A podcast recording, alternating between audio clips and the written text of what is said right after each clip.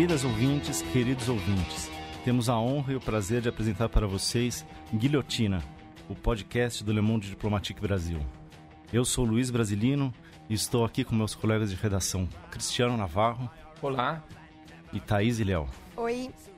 Também está aqui conosco na bancada hoje o jornalista e doutor em Sociologia pela Universidade de Coimbra, Maurício Rashizumi. Oi, Maurício. Olá, tudo bem?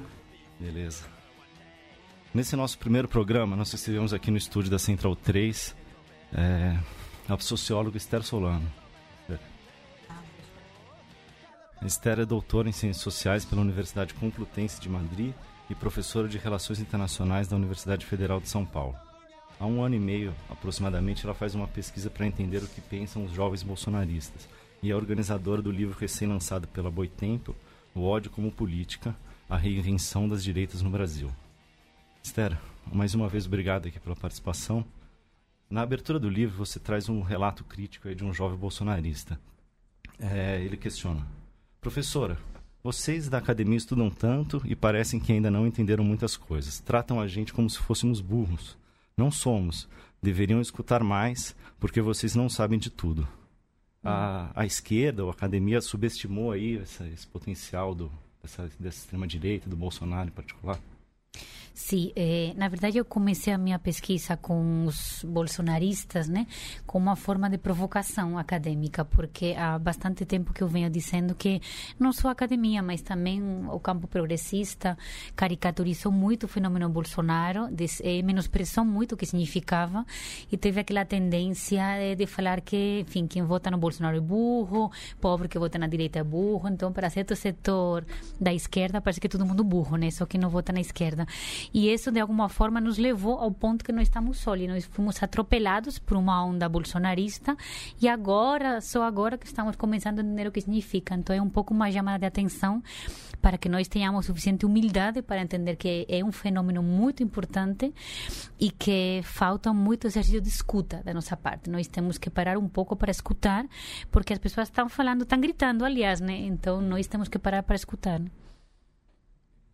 É, eu acho muito interessante isso porque né, durante essa semana muitas conversas rolaram assim nesse sentido, né, de tentar entender um pouco mais, ouvir um pouco mais.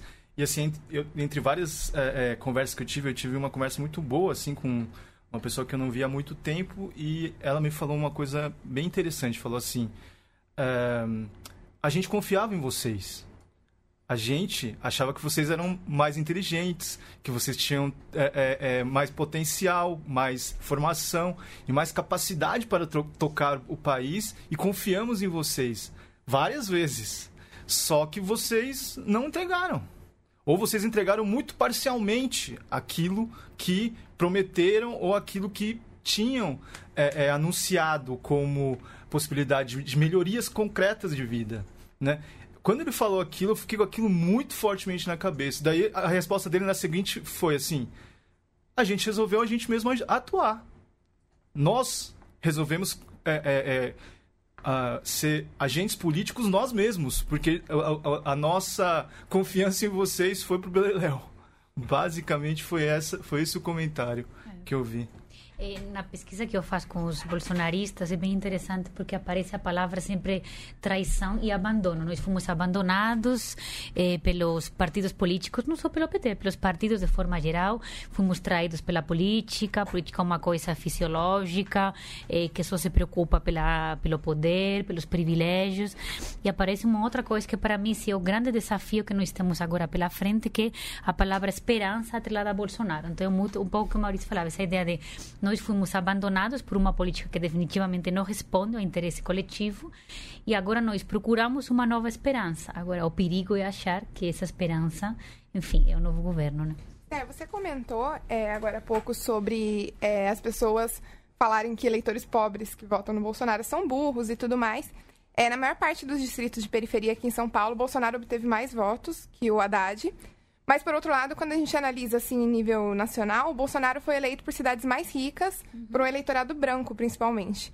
Como que a gente pode explicar essa contraposição? E isso seria uma evidência de que os eleitores pobres do Bolsonaro não são uma massa homogênea, de que eles têm suas diferenças? Não, sem dúvida. Eu acho que tem uma coisa bem clara. Se Bolsonaro ele foi votado, enfim, por muita gente, por muitos setores sociais, mas o voto clássico de Bolsonaro, ele de fato é classe média alta, brancos, né? Porque isso é bem interessante. O Bolsonaro ganhou em nove de cada dez municípios com maioria branca, setores escolarizados, né? Ele também tem um pico de voto muito alto nas pessoas com escolaridade superior completa eh, e no sul sudeste do país fundamentalmente. O Nordeste ainda continua sendo muito um feudo petista, né? Mas tem uma coisa interessante que na minha pesquisa eu capto aqui em São Paulo também, que é o seguinte, são as pessoas que foram beneficiadas pela política do PT eh, direta ou indiretamente, né? Então, Bolsa Família, cotas, FIES, etc., Minha Casa Minha Vida.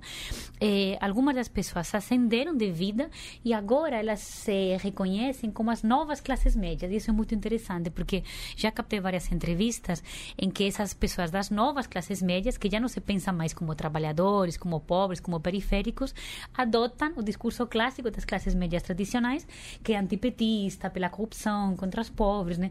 Então acho que isso explica também um pouco essa migração de voto de pessoas que já não se reconhecem como pobres, portanto já não votam no PT, porque o PT tem um pouco esse estigma, e agora votam com as novas classes médias, que é um voto propriamente para o Bolsonaro, né? É, falando um pouco aí, pegando um pouco o que o Maurício falou, um pouco para discutir é, a participação da esquerda, assim, os erros da esquerda nesse crescimento. Muitos analistas assim entendem que nas últimas décadas, com o avanço do neoliberalismo e tal, a esquerda assumiu uma postura um pouco defensiva, né, de defesa das instituições, da, da Constituição e muitas vezes ocupando inclusive o governo.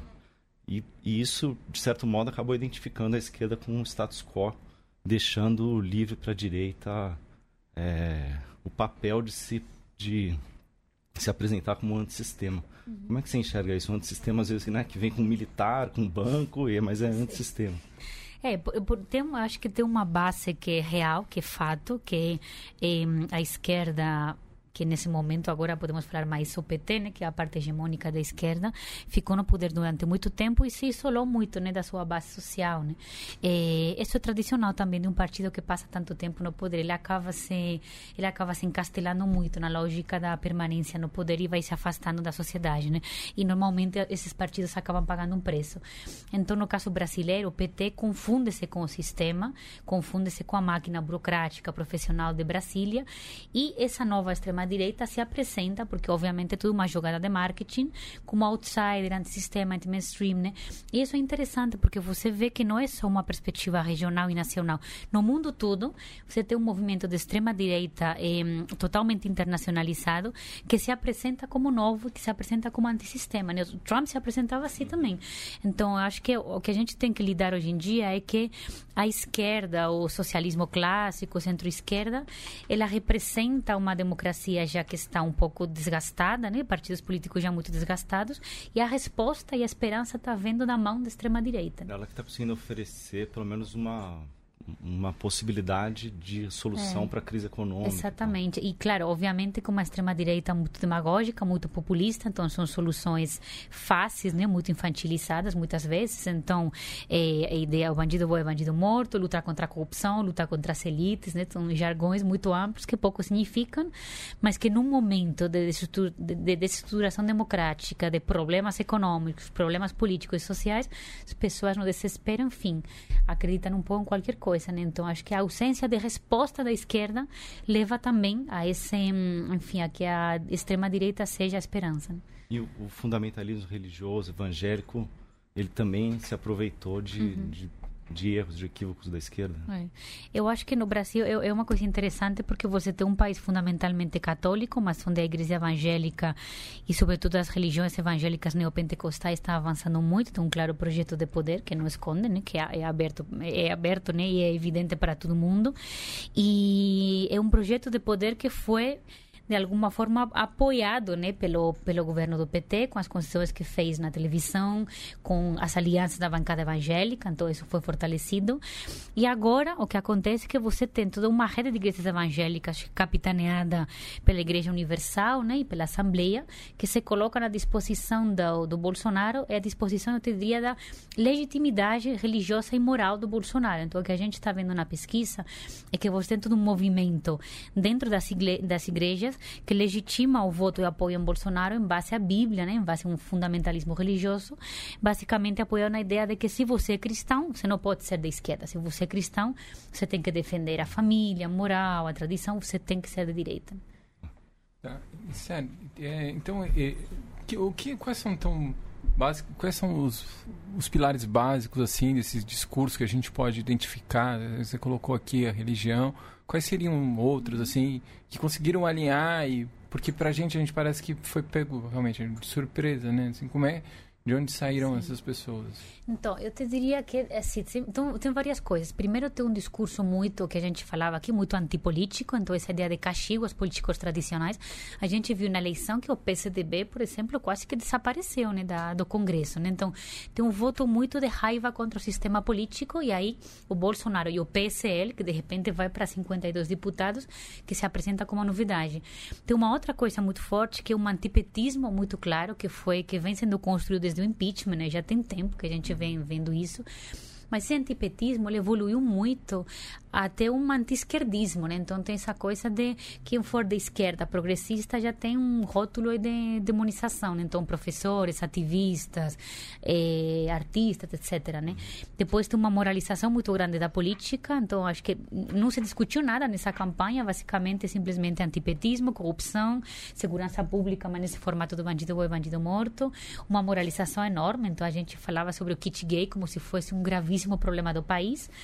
E, e, tem uma última coisa que me preocupa muito, que é um anti-intelectualismo muito grande. Então, essa ideia de que o WhatsApp transformou-se na fonte de informação política para todo mundo, a opinião se confunde com conhecimento, você tem um embate contra a academia muito forte e, enfim, o fake news roda solto. Então, é uma outra forma até de conhecimento político, né? Que é super infantilizado e muito frágil também, né? É, é então, só essa, essa questão da, do, do WhatsApp, da, da comunicação, é, a representante da OEA ficou surpresa porque exatamente pela primeira vez as fake news foram disseminadas uhum. via WhatsApp, o que certo. nas outras eleições né, não havia um debate, não, não, entra no debate público, é como se cochichasse no ouvido da pessoa, né? Sim. E aí você, e esse é um efeito perverso, né? Porque você tem por um lado a fake news que degrada totalmente a democracia, porque é um uhum. conteúdo normalmente violento, desqualificador, é um conteúdo mentiroso, mas por outro lado você tem essa ideia de que é, tudo que aparece no WhatsApp é tido como uma informação verídica, então um outro lado que propõe um debate acadêmico, científico, com dados reflexivos, é desqualificado, né? Então é um empobrecimento enorme do, uhum. enfim, do teor da discussão política. É um elemento bem é, notável também de é, as, é, ação contra a imprensa, né? Também, que é, é uma, uma, chave um pouco dessa, é, desse, dessa estratégia, né? E, e, eu, eu também acompanhei bastante né, esse, esse campo aí das, das chamadas fake news e tal, e era muito interessante como até a gente começou a fazer reflexões em cima disso, né? De como essas fake news mais tópicas, ou as, algumas vezes até mais, entre aspas, absurdas ou mais, é, é assim, folclóricas, elas é, se encaixavam, na verdade, no, é, dentro de, de, fake news assim mais estruturais, vamos uhum. dizer assim, né? Ou seja, são histórias... Por exemplo, a demonização do PT é uma, uma grande fake news estrutural, né? Uhum. Porque ela vem sendo martelada exclusivamente com relação ao PT durante muito tempo e durante muitos canais, né? Não apenas pela imprensa, mas por várias outras instituições complementares, é judiciário, Ministério Público, é, então, então assim, é colava porque já tinha uma espécie de, uma, de um substrato ali muito forte uhum. construído uhum. também. Não é uma coisa que vinha simplesmente do nada, né? Isso. E tem, eu acho que a, a, a, o papel da imprensa é bem interessante que você disse. Eu acho que tomou como exemplo um pouco a Folha de São Paulo, nessa né? última investida do Bolsonaro, porque é bem paradoxal. Né? A, a grande imprensa teve um papel para mim bastante desonesto em muitos casos, apresentando Bolsonaro como se fosse a mesma ameaça que o PT, basicamente. Né? Então, era um pouco aquele discurso de Bolsonaro, não, mas o PT tampouco, porque Exato. quase a mesma coisa. Os dois são os dois extremos, os dois extremos como se o PT fosse extrema esquerda, né? E agora a imprensa está vendo que é vítima de um governo que obviamente não seria igual que o governo do PT enquanto a liberdade de imprensa. Né? Então, é aquela coisa, a gente quer que a imprensa seja tratada democraticamente, mas nós também queríamos uma imprensa igualmente honesta e democrática e responsável inevitável, né? E a imprensa acho que também cumpriu, a imprensa tradicional também cumpriu um papel importante nessa, né, nesse crescimento da extrema direita, ao legitimar essa, essas posições, né? Por, principalmente através de colunistas, né, na, na, uhum. na no, nos jornais e na TV, no rádio, de TV posições cabo, de né? TV a cabo, uhum. né? É, na TV a cabo principalmente, né? Principalmente. É. É, legitimando uma posição de, né, fascista muitas uhum. vezes, né? E uma coisa, eu, a mim isso me chama muito atenção, porque quando eu li algumas editoriais, principalmente, né, dessa grande imprensa claramente é, antipetistas, né, e aquela coisa, imprensas que alguma filtrava um pouco o anti-bolsonarismo, mas com antipetismo, então essa ideia de que tudo tudo é ruim é, e tudo igual e os dois extremos, né? Aí eu, eu me questionava realmente, eu pensava, mas eles não enxergam que eles vão ser vítimas dessa própria retórica, né? Então é curioso isso, né? Então eles não enxergam que vão ser engolidos por essa própria retórica. A gente vê no, nos Estados Unidos o Trump, as primeiras coisas que ele que ele fez foi, enfim, confrontar diretamente a imprensa. E até agora continua um problema muito grave, né, com a com a grande imprensa. E o poder da grande imprensa estadunidense é muito maior, né? Então é, chama muito a atenção isso, né? Ser vítima da própria, do próprio discurso. Né? É, eu, eu, acho que um outro setor seria interessante falar que aconteceu a mesma coisa são os partidos de direita tradicionais, uhum. assim, né? que né, protagonizaram é. o golpe. Eu Exato. acho que né, ele está muito. É. Eu me lembro muito da, daquele artigo que o Tarso eh, escreveu, né? De, no, acho que foi na Folha, falando dos erros do PCDB, né? Essa ideia de que o PCDB apoia o impeachment e, no fundo, tem sido a principal vítima de tudo isso, né? Porque o PSDB apoia o impeachment, pensando que ele vai se beneficiar do, da saída da Dilma, que ele vai herdar um pouco todo esse caos, né? E, no fundo, ele acaba sendo atropelado também por tudo isso, porque eu acho que o que o PSDB não conseguiu calcular foi que nós estávamos diante de um esfacelamento institucional e de um fenômeno que é um fenômeno do outsider, né, e da negação da política. E o PSDB é um partido da política tradicional, ele ia ser engolido. Acho que eu sempre gosto de lembrar que a principal vitória do PSDB tem sido João Dória, e o João Dória não se apresentou como PSDB, se apresentou como Bolso Dória, né? Negando, inclusive, a, é, ele nega, né, na, quase na propaganda política, a sua herança, né, tucana. Então, acho que fica muito claro, né, o erro cometido, que foi muito grave. Né? Uhum. Esther, é, você falou um pouquinho agora sobre o Trump, sobre os Estados Unidos e sobre essa onda, né? Que ela, na verdade, ela abarcou vários países aí. Quais são essas características comuns é, da ascensão desse neoconservadorismo pelo mundo? Eu acho que, primeiro, essa coisa que eu falei, que é, é uma nova direita que se apresenta como antissistema, então que se apresenta como dando respostas é, fora do sistema, sendo combativa contra o sistema, que se apresenta, né? Uma jogada de marketing, né? Depois, uma nova direita muito demagógica, muito populista, então você tem grandes campanhas que não dizem nada, né? Muito moralistas, com uhum. pouco conteúdo, quase nada de conteúdo programático. E depois também uma nova direita que ela nasce muito online das redes sociais e adquire adquire muito essa linguagem online. Então, você tem, por exemplo, o fenômeno Trump e o de Bolsonaro são muito parecidos. Né? Os dois têm uma linguagem muito própria das redes sociais, uma forma de comunicação muito rápida, muito simples, muito fácil. Colonizam totalmente as redes sociais e as campanhas são muito fortalecidas pelo fenômeno online, que a esquerda tradicional não sabe muito bem como reagir a tudo isso. Então, eu acho que são, eu penso também em alguns, alguns líderes da extrema direita na Europa, o Salvini, por exemplo, na Itália, é muito parecido né? São aquelas grandes figuras meio folclóricas também, um pouco estilo do palhaço, da política, né? Mas que, enfim, agora parece que está um pouco na moda o falastrão, que, ah, ele não é homofóbico porque simplesmente fala demais, ele não é misógino, simplesmente que ele é um pouco exagerado, né? Então, é um pouco esse estilo, né? Eu estava lembrando da, da entrevista da Regina Duarte outro dia na Folha, né? Que ela fala, não, mas, ou no Estadão, não sei onde foi, não é assim, é que ele exagera um pouco, né? É Brincalhão, né? Exatamente. Esse é o típico estilo, esse é o Trump, é o Salvini, são tudo, é o mesmo molde, né? Para todos, né?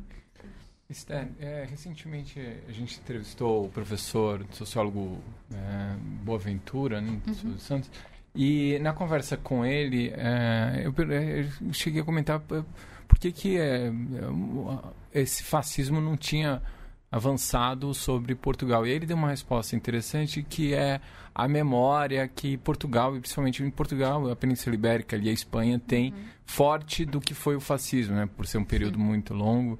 É, não sei se você se concorda com ele, se esse, ah. e se realmente, eu acho que um dos grandes problemas foi fazer a gente a falta de discussão sobre Sim. o regime militar, não é? Ah, eu acho, concordo parcialmente, porque se fosse assim, por exemplo, na Alemanha, a gente não teria alternativa para a Alemanha, que é um partido de extrema-direita neonazista que está ganhando muito, muitas uhum. cadeiras nos Sim. parlamentos regionais e nacional, né? Uhum. Ou, ou outros países da Europa que, que estiveram na Segunda Guerra Mundial, por exemplo, estão pipocando extremas-direitas em todos eles, né?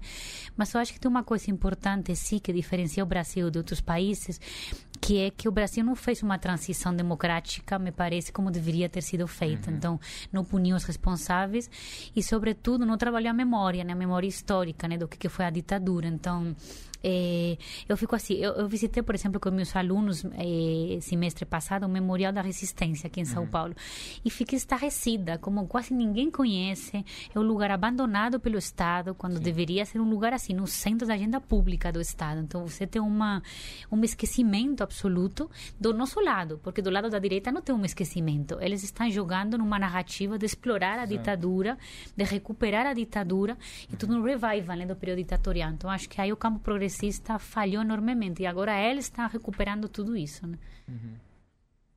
É, e, e, mais uma vez naquela linha dos uh, das conversas, né, e das, do que uh, a gente ouve uh, das pessoas, é, é, completamente estarrecedor você ouvir a seguinte resposta quando você fala do risco, né, de um, de um governo como o do Bolsonaro e ouvir, mas nós já estamos na ditadura. Né? Você ouvir alguma pessoa dizer isso, nós já vivemos na ditadura. Agora, é tão chocante, né? Porque assim, você começa a perceber o quão profundamente é, é, é, a, a, a, compreensão ela está profundamente deslocada, né? É, da, da, da, realidade. Então, assim, é, são esses momentos em que realmente você vê a questão da, é, dos, dos paralelismos que vão sendo criados, assim, quase dimensões é, diferentes mesmo é. de, de compreensão do mundo né, e da vida. E isso tem muito a ver com uma coisa que a mim está me preocupando muito, que é todo o projeto da ideia da escola sem partido, uhum. né, de uhum. atacar a academia e a escola como se fossem centros Exato. ideológicos e propor um ensino que seja supostamente neutro, que não seja ideológico, que seja técnico. Então, você vai ter um aprofundamento de tudo isso, né? Pessoas educada num tipo de ensino que basicamente vai estar orientado para a produção, para o trabalho, totalmente acrítico, despolitizado. E a gente sabe que uma das primeiras medidas, né, que está sendo já implementada, assim, inclusive. Então, enfim, é todo um projeto desse educador, claramente. Voltando a falar um pouco do, do, do, cenário internacional, mas em comparação com o Brasil, uma coisa que chama a atenção do, da candidatura, de como foi trabalhada a candidatura do Bolsonaro, é que ao contrário do Trump e, e talvez da Marine Le Pen, que aliaram o conservadorismo a, um, a algum modelo que é chamado de populista e tal, né, alguma intervenção do Estado, o Bolsonaro foi eleito com um programa conservador e liberal ao extremo, assim, né? Quando a gente fala um pouco das diferenças de Bolsonaro com os líderes da extrema direita nos Estados Unidos e na Europa, acho que talvez a principal diferença seja isso, que você tem um neopopulismo de extrema direita, mas que normalmente é protecionista e nacionalista no mundo. E é, aqui não, aqui nós temos basicamente uma conjugação de um neoconservadorismo, neopopulismo, com uma ideologia que é neoliberal ou ultraliberal. Né? O Paulo Guedes, ele é, de, ele é um, um dos protagonistas né, do cenário econômico neoliberal, ultra, ultraliberal aqui no Brasil. E, enfim, a agenda está aí colocada, né? Privatizações, reforma da Previdência, eh, corte de gasto público. Mas uma coisa interessante que eu via muito na pesquisa é que a agenda econômica ela não foi colocada em nenhum momento na campanha e as pessoas também não pareciam fazer questão de saber sobre a agenda econômica. Então, a agenda econômica foi absolutamente colocada no escanteio e as pessoas preferiam, aparentemente preferiam uma campanha altamente moralista e vazia de propósito, deixaram-se levar, eu acho, por uma campanha muito emocional, né? Muito doante do inimigo e parece que ninguém sentia falta, né, de mas, fato, de uma agenda propositiva na economia.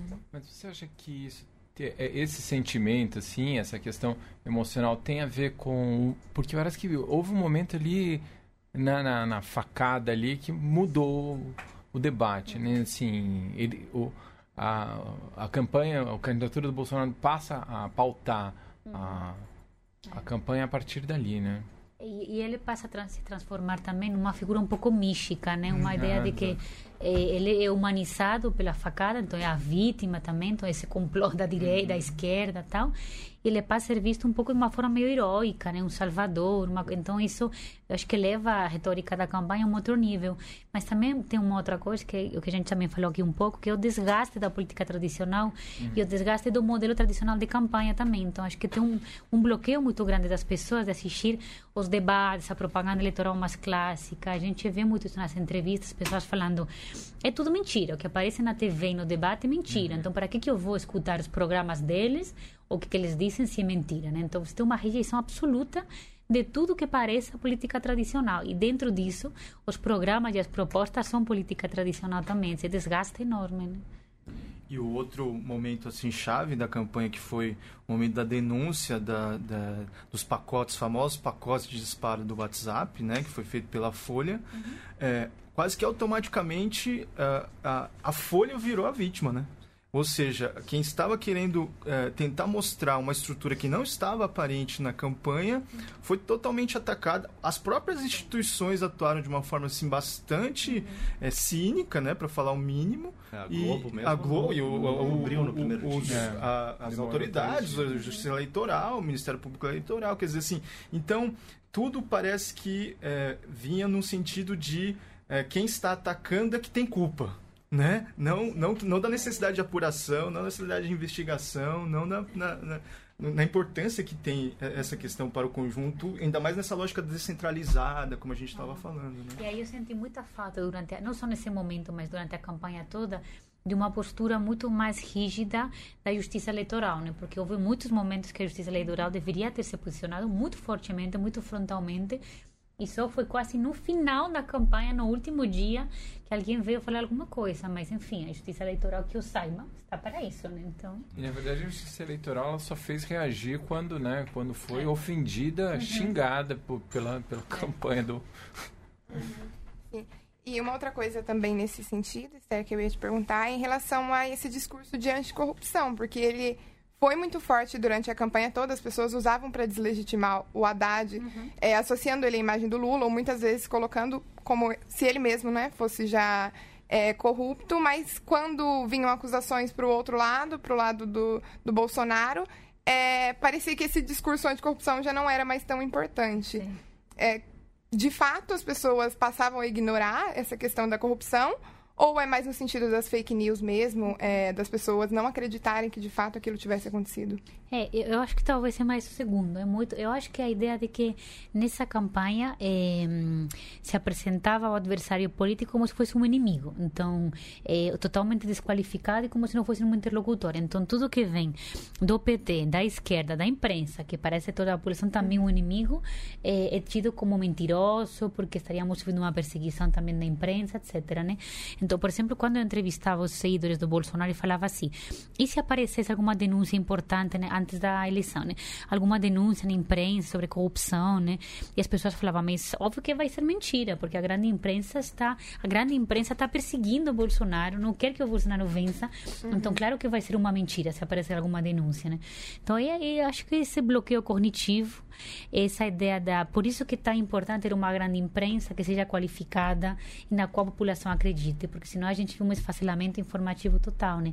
E aí você tem uma blindagem né da, do personagem que parecia que na, nada ataca ele né? Porque você não tem fontes legítimas de informação. Sim. É, eu vou te perguntar um pouquinho agora sobre uma coisa um assunto que esteve muito em pauta e ainda está né? Saiu inclusive um artigo no no Diplo francês falando sobre a questão do fascismo. E aqui no Brasil, alguns pesquisadores e analistas apontaram que o Bolsonaro não seria fascista por algumas questões de ordem teórica, por exemplo, ele não ser nacionalista o suficiente ou coisas assim. Uhum. É, e aí eu ia te perguntar se é possível, depois de todas as mudanças que a gente teve em termos de globalização, de consolidação é, do neoliberalismo, que a gente ainda considere fascismo só aquilo que era praticado nos moldes de Hitler, de Mussolini. É. É, que a gente pode considerar fascismo ou não e por que, que tantas pessoas se posicionaram mais nessa chave teórica? Não, concordo contigo que não, porque de fato acho que as pessoas estão só relembrando o fascismo como se estivesse ancorado numa época histórica definida, elementos definidos. O que a gente está vendo, e pelo menos aparece na literatura, é que nós estaríamos assistindo uma época neofascista ou pós-fascista, que seria um pouco falar assim.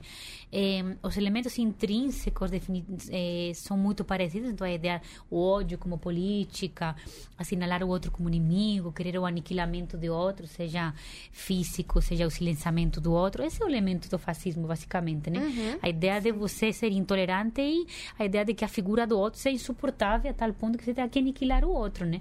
Então, acho que o que a gente está assistindo é um pouco um fascismo em termos contemporâneos, né? Com uma uhum. morfologia nova, então muito utilizando essas redes sociais, por exemplo, mas no fundo o coração da lógica é o mesmo, né? Então, uhum. isso a gente vê, estou pensando agora, por exemplo, na Hungria, nas Filipinas, né? Com líderes também Sim. da extrema-direita, que é muito essa lógica. Então, assim, a politização do ódio, no fundo, né?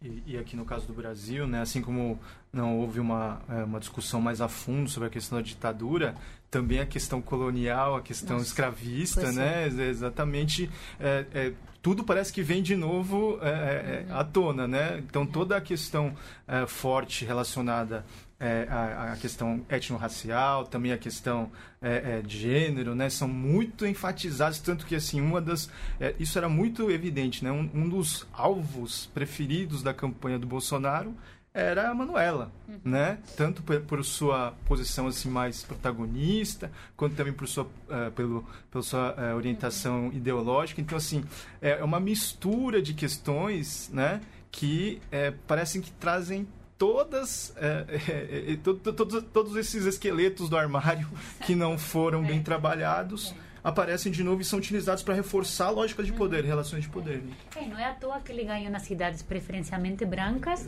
O Haddad ganhou, eu estava lembrando de uma pesquisa que acho que foi o País Brasil que publicou, que o Haddad ganhou em sete de cada dez cidades que não são brancas e depois também não é à toa que o movimento Heleno, que foi um movimento puxado por mulheres, foi a principal vanguarda na luta pela democracia. Né? Então você tem aí racismo, patriarcado, duas questões absolutamente não resolvidas.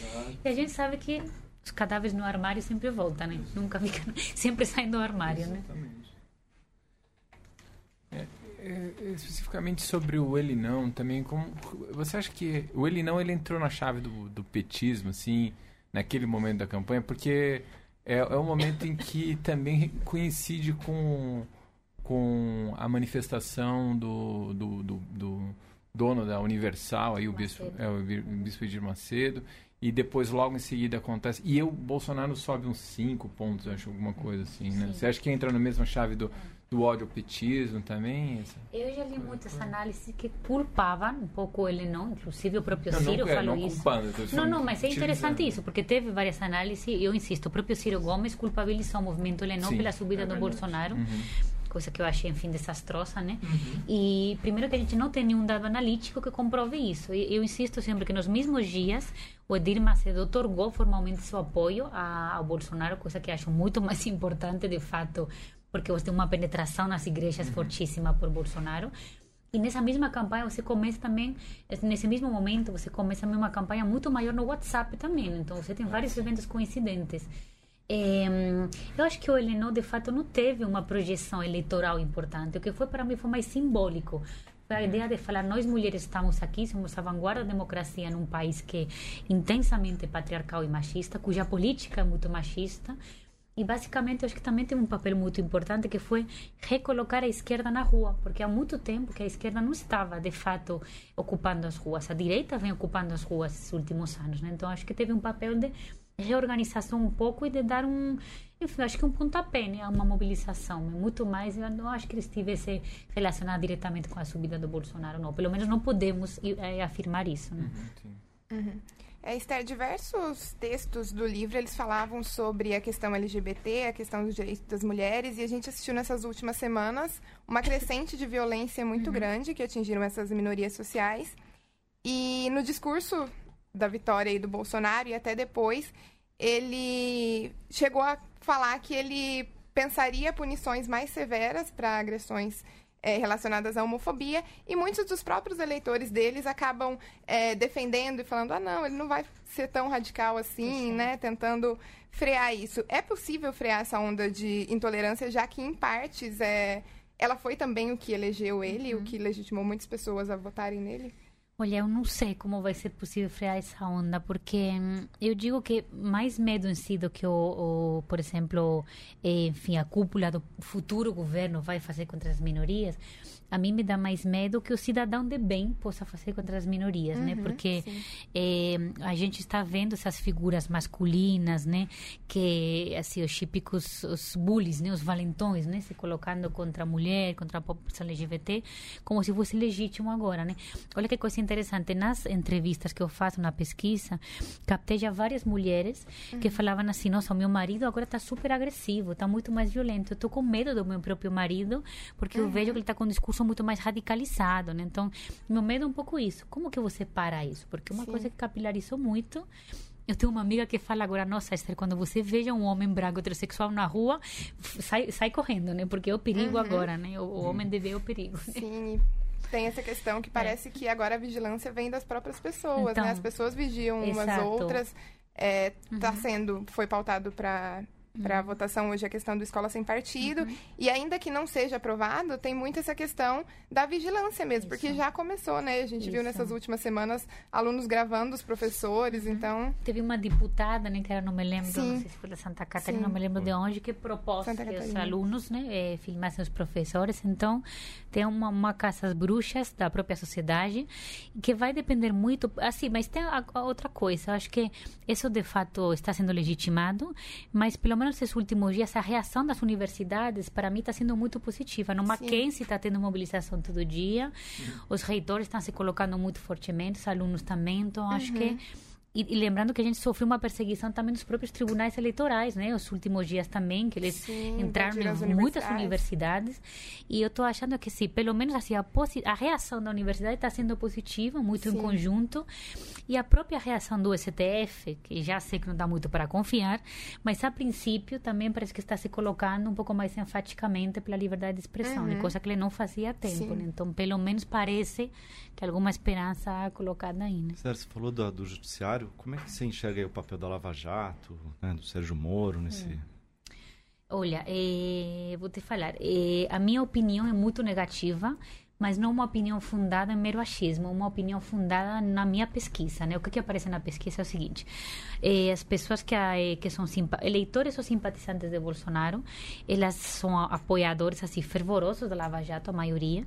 Mas olha o que aparece. Não aparece um apoio à justiça, às instituições. Aparece o apoio à Lava Jato como uma operação, primeiro, que vai limpar o Brasil, que vai passar o Brasil a limpo. Então, uma, um discurso meio perigoso nessa coisa de limpar hum. o Brasil. E depois aparece muito a figura do Moro como uma figura meio messiânica também, né? Ele é um salvador, que tem uma tarefa, né? E uma coisa que me preocupa muito, que nas entrevistas eu falava muito, mas, bom, e as, e as garantias penais, por exemplo, que a gente viu muito vazamento na imprensa, condução coercitiva, delação premiada, e todo mundo falava o seguinte: ah, foda-se, o político corrupto é inimigo, para que, que ele deveria ter direitos ou garantias? Então é assim, é cadeia neles.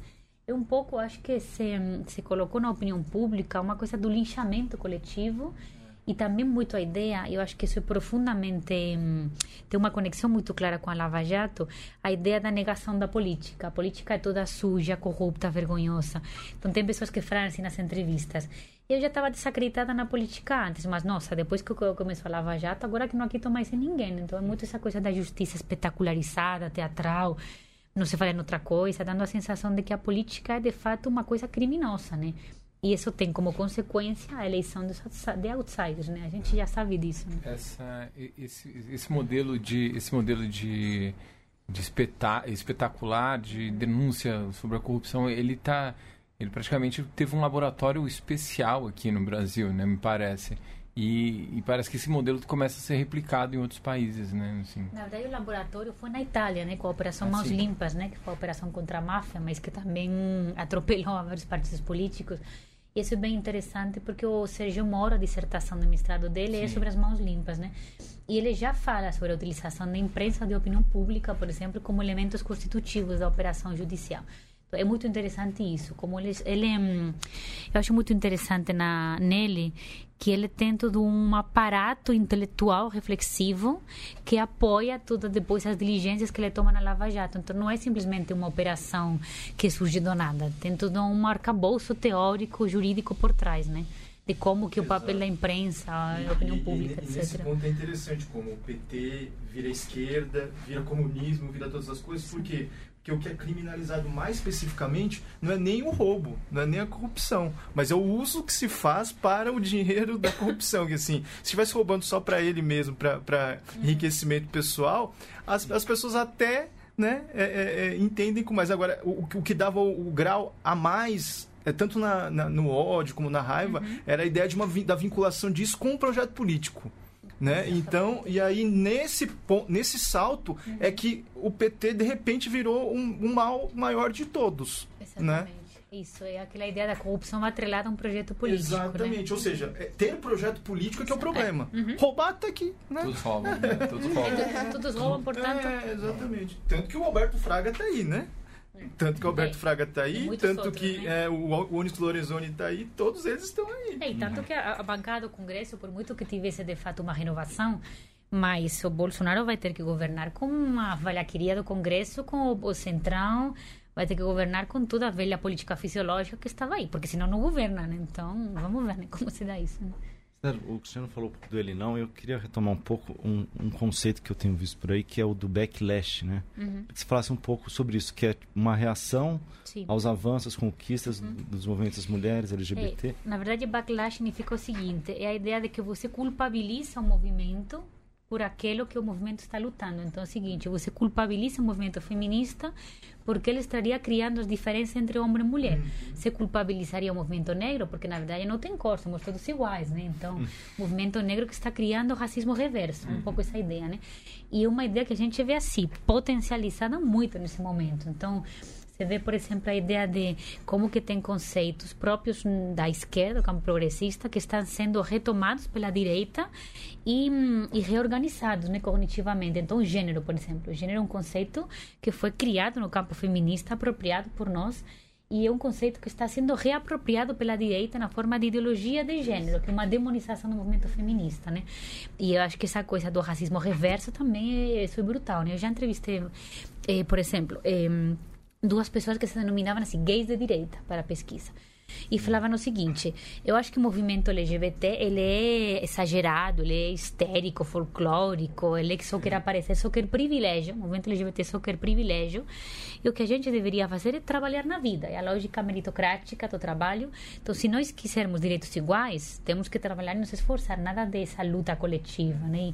E, e também algumas mulheres que se denominavam também mulheres eh, bolsonaristas, que falavam o seguinte: eu sou a favor dos direitos da mulher, mas sou antifeminista, porque o feminismo é um problema, não é a solução. Uhum. Isso não pode dar margem, assim, eu fico pensando né, de gente que fala assim, não, então essas lutas não estão dando certo, a esquerda, os progressistas deveriam se focar na questão de classe e tal, então uhum. separando, criando uma, uma hierarquia entre, entre essas diferentes opressões, uhum. assim. Ah, eu já acho o contrário. Eu acho que pelo fato de elas estarem dando tão certo é que a gente tem uma reação tão violenta contra elas, né? Nós tivemos uma uma vitória enorme no campo político, mas sobretudo no campo social e cultural desses movimentos nas últimas décadas e é por isso que nós estamos vendo uma reação tão violenta contra os movimentos de fato. É, porque agora sim, esse movimento fala, essa direita fala assim, nossa, nós temos uma é, o movimento feminista LGBT capturou a agenda do politicamente correto, então agora a gente não pode falar nada. Eles são, tem de fato, acho que tem uma consciência de que teve uma uma penetração dos valores progressistas muito grande cultural e socialmente, né? Agora você tem razão numa coisa, eu acho que a gente na esquerda esqueceu muito de falar de uma coisa que foi capturada pela direita, que é a questão do emprego, por exemplo, do empobrecimento se você vê a extrema-direita na Europa, por exemplo, Estados Unidos, o próprio Trump, é essa extrema-direita que está falando de emprego para as pessoas, de subemprego, que está falando sobre desemprego, que está falando sobre empobrecimento. Então, você tem muitas camadas pobres, populares, que votam na extrema-direita porque é ela que faz o discurso sobre a empregabilidade, né? Uhum. Isso a gente, a em algum momento, tá esqueceu de fazer. austeridade. É. Você acha que em algum momento a questão da segurança pública entraria nesse Total. nesse campo também, porque Muito. o que eu ouvi de muitas pessoas assim conversando é Muito. falarem que a esquerda não apresenta uma solução que as pessoas Uhum. vislumbram como algo tangível, né? E aí Uhum. o Bolsonaro veio, a- a- os conservadores vêm com uma solução que por mais, como que- do jeito que você falou, realmente é um- uma demagogia total, mas é, apresentam algo que a, que a esquerda não apresentou Uhum. até então, né? Absolutamente, isso aparece muito na pesquisa e no fundo acho que tem um ponto que é muito verdadeiro, né? Que durante tanto tempo de governos de esquerda, ou petistas, de fato não se apresentou uma solução que fosse que fosse realmente combativa contra a insegurança pública. Eh, isso aparece muito nas falas, né? Que isso não, se você não apresenta nada, né? Então a gente, enfim, vamos ver o que acontece, né? Agora, eu acho que é muito essa ideia de que quais são as medidas que vão ser tomadas provavelmente agora essa a redução da maioridade penal provavelmente endurecimento do código penal eu imagino que talvez eh, vai ser levado à votação a flexibilização do Estatuto do Desarmamento, pode ser também. Então, que você tem sempre aquela velha lógica de acabar com a insegurança propondo mais violência, né? E propondo mais encarceramento, que a gente sabe que não funciona, que pelo contrário, né?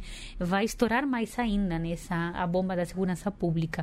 Mas eu acho que a gente tem também uma fazer uma autocrítica muito importante no campo progressista, porque nós não soubemos apresentar fórmulas que pudessem comunicar com a população para o problema da segurança, né? E, Sim. e acho que nós cometemos um erro também muito grande, que foi demonizar muito o policial, né? Como se o policial fosse o grande culpado né? da questão da segurança pública.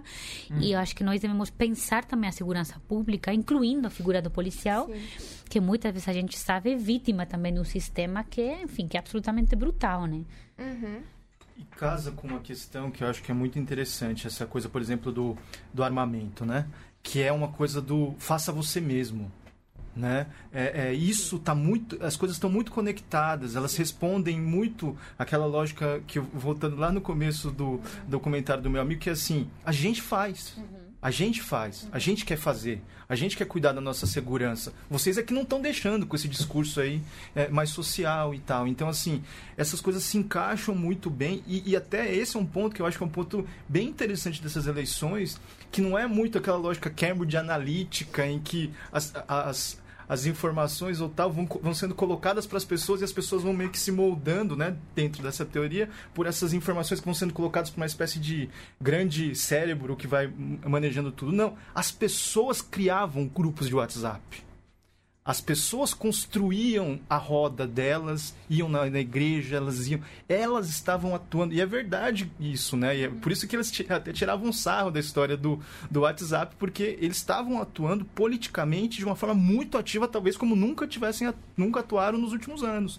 Então isso é interessante, como essa, esse discurso do faça você mesmo, do, do- de pegar na, na, na própria arma né, e resolver, entre aspas, o problema, porque não vai resolver nada, mas esse era o discurso que pegava muito, acabou juntando todos esses elementos numa coisa assim, deixa eu fazer, né? Concordo totalmente. E, No fundo, assim, a lógica capitalista colonizando o sistema político, né? Então, é o capitalismo extremo, Totalmente, totalmente. A privatização da lógica política, porque na igreja é meritocracia e a ideia da teologia da prosperidade. Exato. Eh, na escola, aquela ideia, não, eu quero que meu filho seja educado dessa forma, né? No trabalho, a ideia do esforço, do trabalho, do self-made man, e na segurança, aquela, eu com a minha pistola, né? Me defendo, né? Então, a Exatamente. lógica do hiperindividualismo em todas as áreas. Exato, exato.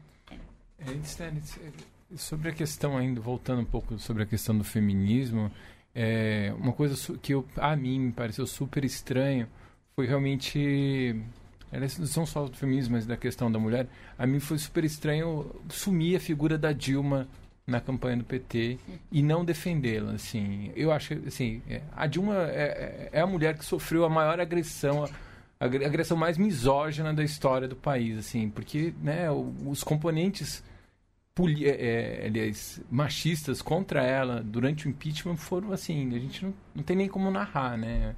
É, você acha que essa nesses momentos mais agudos tal é, essa esquerda mais institucional rifa assim o- essa como, como como você vê isso partidos rifam qualquer um, né? Acho que isso é para começar, né? Você não tem lealdades eh, dentro dos partidos, a não ser pela lógica do poder e pela lógica... Eh, eu sou muito crítica nessa lógica, mas me parece muito clara, né? A lógica da, dos interesses, dos privilégios e a própria lógica interna do funcionamento do partido. Eh, isso para começar, né? Segundo, você tem uma coisa claramente patriarcal nos partidos políticos. A, a política ainda é muito um clube de homens brancos, né? Eh, muitas das mulheres que chegam lá têm que se têm que se adaptar essa lógica do homem branco, né? E segundo, nessa campanha, de fato, o PT esqueceu totalmente a Dilma, mas acho que isso responde a uma lógica eleitoral muito clara, que, que o PT tinha que recuperar o tempo bom, né? O tempo saudoso do Lula, que foi um tempo da prosperidade, que foi aquele tempo onde o Brasil estava melhor. O governo da Dilma, sobretudo o segundo governo, foi desastroso, né? Então, nenhum partido quer relembrar momentos eh, partidários seus de desastre, né? Então, assim como, por exemplo, ninguém fala do governo Temer. Você tinha o Meirelles falando o tempo todo que tinha sido ministro do Lula, mas nunca falando que era que é ministro do Temer, né? Então são episódios políticos que todo mundo tenta esquecer, né? É, mas acho que abriram mão, inclusive, de fazer, de, de discutir sobre a questão do, do golpe, né? Não usar a palavra golpe. Não, mas agora na eleição não seria o hum. momento, né? Porque você, se você quer, sobretudo no segundo turno, acenar para o centro, é. para ter cada vez mais... Mas o centro não atraía nada, né? Pois é, bom, 47 milhões de votos, não é pouca coisa, uhum. né? Vamos lembrar aqui que a diferença de votos foi 11 milhões. O PT Sim. teve uns 47 milhões, que é uma votação muito expressiva, né? Uhum. Não é pouca coisa, não. Esther, é, falando, já que a gente está falando um pouco da esquerda, qual, você acha que a esquerda tem que ser menos pragmática, tem que ser um, defender um programa mais é, extremo, raiz. talvez mais raiz, boa. É, boa Muito obrigado, professor. Raiz Nutella, né? Perfeito. Olha, não, não, sei muito bem, não tenho muitas respostas. O que eu acho que a esquerda tem que fazer claramente, urgentemente, é reconectar com a população e com as bases. Isso me parece prioritário. Aí depois, ao programa que você vai defender, é, eu também não sou uma pessoa utópica, idealista, sei muito bem que não dá para defender um, problema, um, um programa absolutamente de uma esquerda que seja idealista quando você tem que governar um país, né? É, isso, se você tiver um projeto de governabilidade, não dá para ter um, um programa absolutamente utópico. Mas o que dá para fazer uma tarefa urgente, sem dúvida nenhuma, é reconectar com essas bases que foram perdidas, né? Reconectar com as bases e com as próprias classes médias também, né? Uma, uma coisa que a esquerda não sabe muito fazer é também isso, né? Diálogo com as classes médias, né? Uhum. E uma reconexão que tem que ser é, emocional, que tem que ser de comunicação, que tem que ser cognitiva, que tem que ser uma reconexão programática também. Então, abandonar um pouco os castelos institucionais e sair para a rua, literalmente, né? Porque senão a gente vê que o PT, por exemplo, perdeu muito da sua capacidade de mobilização que tinha antes, né? Agora a gente existe uma mobilização muito grande, mas foi uma mobilização eleitoral, né, num momento específico, né? E agora vamos ver se tem isso posteriormente. Então acho que claramente se reaproximar das pessoas, né? Uhum. É, e, e, é interessante porque esse esse foi um pouquinho o, o, o, gostinho final que ficou um pouco da campanha, né? Uhum. É, acho que todo mundo uh, que viu é, é, o que aconteceu no finalzinho da campanha, de alguma forma saiu um pouquinho mais animado com, com, com, com o que vem pela frente, porque muitas coisas aconteceram interessantes que, que é, não tinham acontecido até então. Né? Então, acho que é, essa questão ah, da. É, é, é, ao mesmo tempo é interessante que as pessoas é, é, foram sua banquinha, foram conversar com as pessoas e tal. Agora a pergunta é por que, que não tinham feito antes, né? Por que, que ou, ou por que, que foi necessário fazer a banquinha? se é, a gente não vive na mesma sociedade, a gente não vive junto e já não poderia estar mais próximo, tão distanciado, né? Então acho que é, é, tem algumas lições interessantes e acho que, que essa essa linha dada pelo finalzinho da campanha, que era uma coisa muito pautada por essa lógica da solidariedade, eu acho. Que, uhum. que eu acho que é, é por aí que, de alguma forma, você vai ganhando, é, inclusive emocionalmente, né? inclusive na, na parte mais é, é subjetiva também, uhum. um campo que a esquerda sempre teve.